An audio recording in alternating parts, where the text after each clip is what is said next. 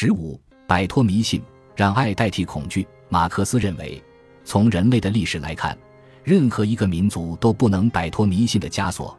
不懂得基督教教义的民族，对自己以及对神都没有形成有价值的观念。这些民族的人生活在深深的恐惧之中，恐惧神灵的无上威力，深信自己会被鄙弃，生活在战栗之中。神仿佛是高悬在他们自己头顶的利剑。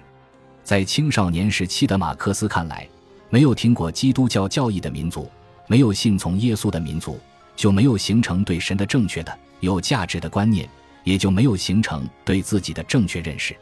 因此，我们要信从耶稣和基督一致。在这种一致中，我们首先要用爱的眼神注视上帝，要在心中洋溢最热忱的感激之情。要心悦诚服地拜倒在他的面前，我们和基督一致，回到了神的怀抱。虽然我们是被抛弃的，但我们得到了拯救，那份喜悦是无以言表的。而被拯救的我们，才可能真正去爱我们宽宏大量的父亲。上帝在我们眼中的形象改变了，上帝不再是让我们受辱的主宰者，而是我们仁慈的父亲。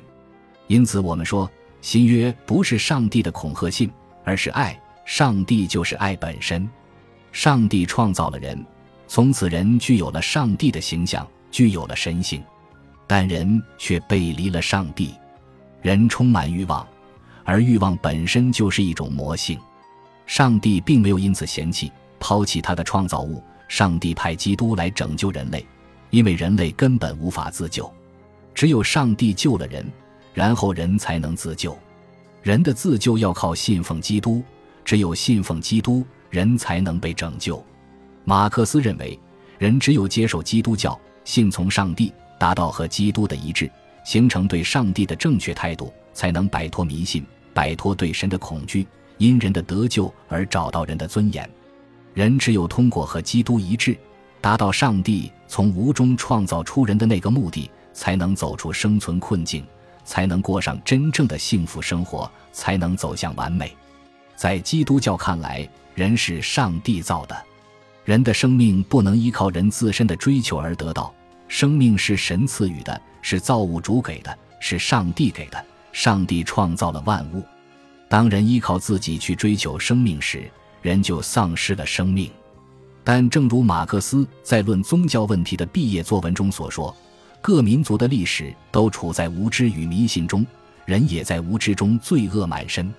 但创世主没有抛弃这些罪人，而是派自己的儿子来拯救世人。人只有信从耶稣，与基督合一，才能重生。人的重生同样是耶稣基督带来的。对生命意义的体认、灵魂的净化、生命的重生，都必须要有对耶稣无限的信从。可见。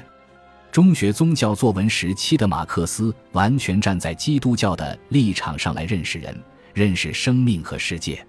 在大学时期，受到青年黑格尔派以及一些启蒙思想家的影响，马克思认真研读了伊壁鸠鲁的无神论思想，进一步认识到恐惧是一切宗教的根源。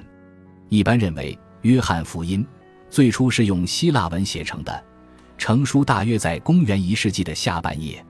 许多学者发现，约翰福音的写作与古希腊时期的哲学思想和社会氛围有密切的关联。约翰福音深刻表现了古希腊哲学思想对生存的关注，以及在古希腊社会动荡时期人们对和平与安宁的渴望。古希腊晚期哲学更多的关注灵魂安宁，对死亡的关注，对生命意义的沉思等，成为伊壁鸠鲁派。斯多葛学派和怀疑派的思考主题，哲学把追求幸福作为自己的主要目标，但古希腊哲学不能解答这些在生存中迫切需要解答的问题，哲学不能给生命慰藉，也无法引导人们追求真理和幸福生活。人们渴求让他们走出迷宫的方法，因此，当约翰福音从拯救概念的角度回答这些问题时，无疑是提供了一种全新的视角。约翰福音的写作目的就是让人相信耶稣是基督，信仰耶稣就能得救、得生命，因信从而得救。从此，西方社会走上了宗教的道路。信仰代替了哲学和理性。